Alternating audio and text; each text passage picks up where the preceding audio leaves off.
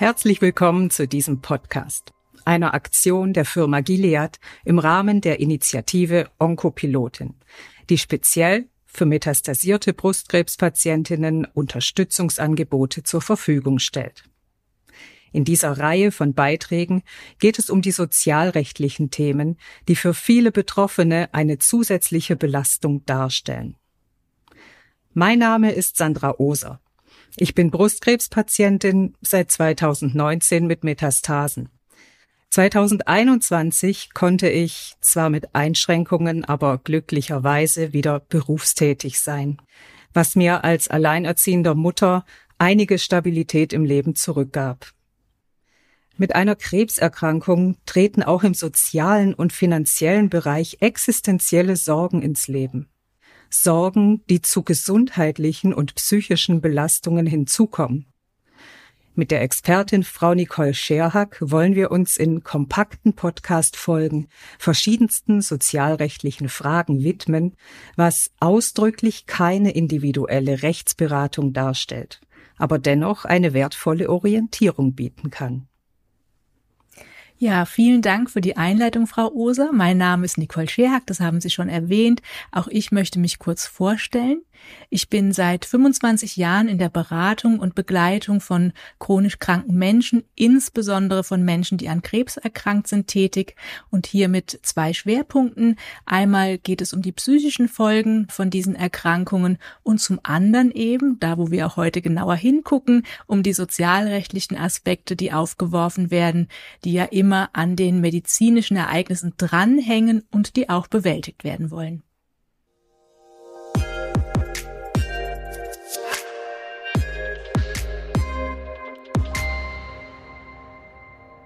Hallo, liebe Frau Scherhag. Heute betrachten wir die Grundlagen im Sozialrecht.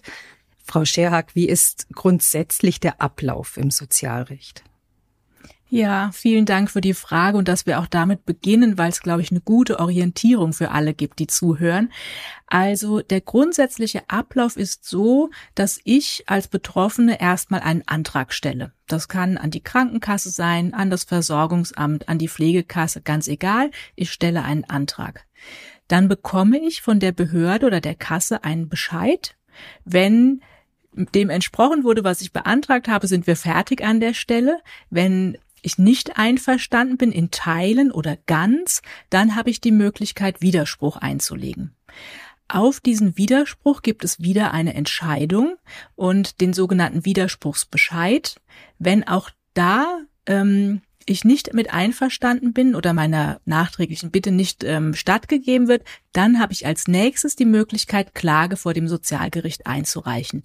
Und dieser Ablauf, das ist ganz wichtig, ist in allen Sozialrechtsbereichen gleich. Also Antrag, Widerspruch, Klage, immer mit den Bescheiden der äh, Behörden oder Kassen dazwischen.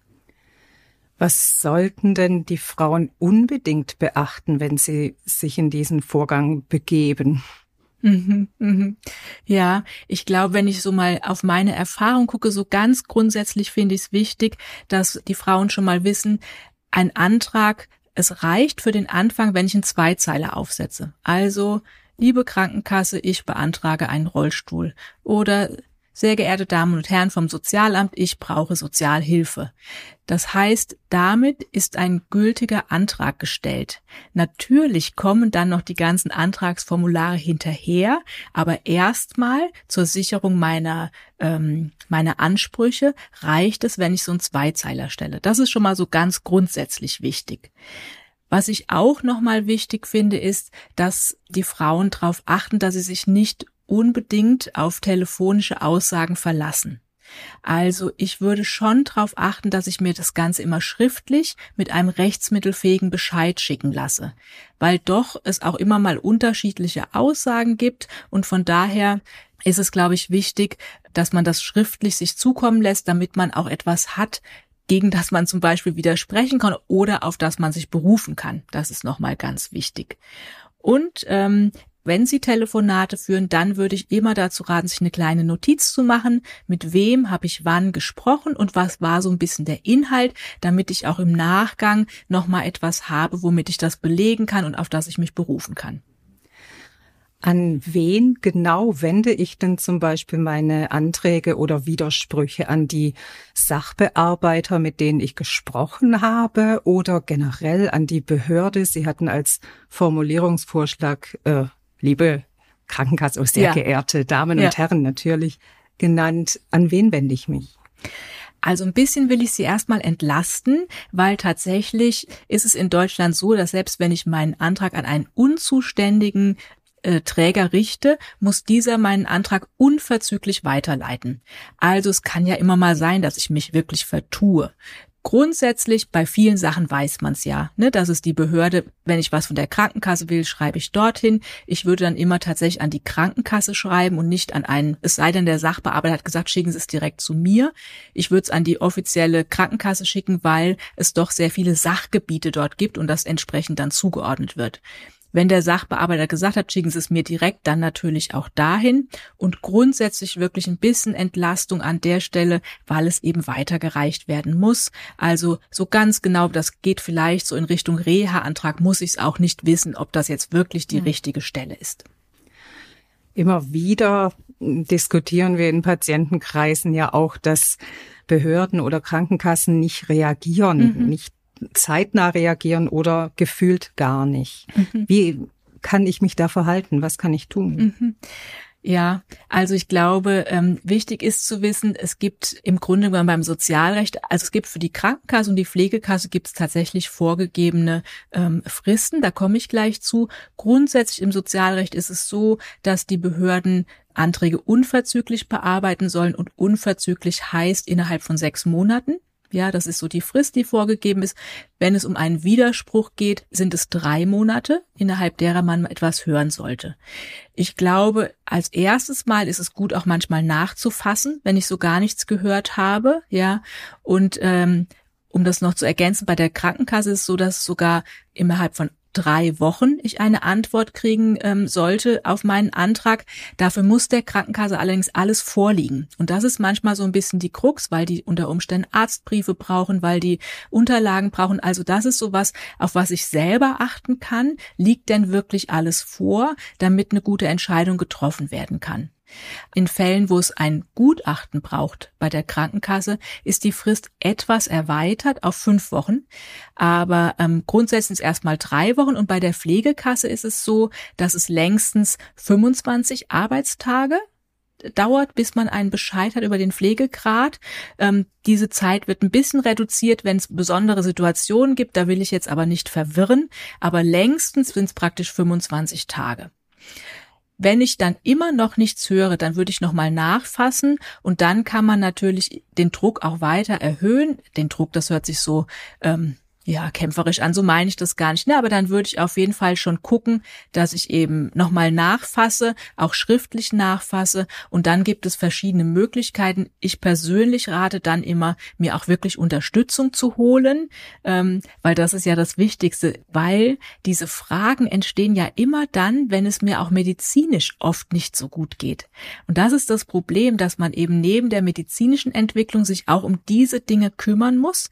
Und wichtig ist vielleicht nochmal, ne, Sozialrecht ist fluid, es verändert sich, im Rechtlichen ändert sich immer alles. Was wir heute besprechen, ist praktisch Stand Oktober 2023.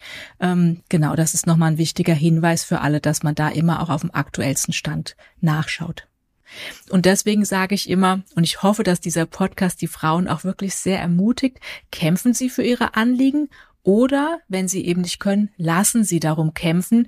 Und deswegen auch zum Abschluss wollen wir ja immer auch hinweisen, an wen kann ich mich denn wenden?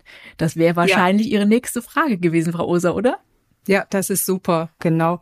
In diesem äh, Dschungel von mhm. Schreiben oder Antworten wäre es wirklich wichtig, wer hilft mir. Das, was Sie gerade schon ja. gesagt hatten. Genau. Das finde ich auch ganz wichtig nochmal zu sagen. Also grundsätzlich gibt es ja Gott sei Dank in der Onkologie die Krebsberatungsstellen die, und das wissen manche vielleicht gar nicht, einmal psychoonkologisch ausgerichtet sind, aber immer auch sozialrechtlich. Ja, und in den Krankenhäusern gibt es natürlich den Sozialdienst, wenn sie im Krankenhaus sind, aber auch in einigen onkologischen Praxen ist es sogar so, dass die Krebsberatungsstellen Sprechstunden vor Ort anbieten. Da könnte man mal gucken. Und wenn nicht, kann man eben gucken, gibt es in meiner Nähe eine Krebsberatungsstelle. Heutzutage machen die viel auch telefonisch oder auch online. Ja, seit Corona hat sich das ganz gut etabliert.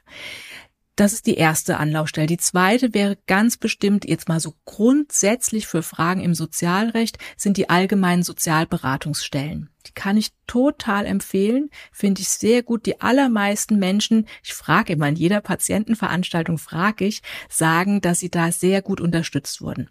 Und man findet die für sie zuständige Sozialberatungsstelle findet man, indem man einfach in der Suchmaschine eingibt, allgemeine Sozialberatungsstelle Mainz zum Beispiel, also den Ort eingeben, dann werden die ausgeworfen, ähm, die nächstgelegenen Beratungsstellen. Zudem gibt es noch das Infonetz Krebs. Da kann man anrufen. In der Beschreibung unter diesem Podcast werden Sie auch die äh, Telefonnummern finden. Die muss ich ja jetzt nicht vorlesen. Es gibt sehr gute Bürgertelefone von den Bundesministerien, und zwar sowohl Gesundheit als auch Arbeit und Soziales, mit spezifischen Themen, also zum Beispiel zum Thema Behinderung, zum Thema Krankenkasse, zum Thema Pflegeversicherung, die ich auch wirklich empfehlen kann. Und zwei habe ich noch. Ähm, dann würde ich noch empfehlen die Sozialverbände.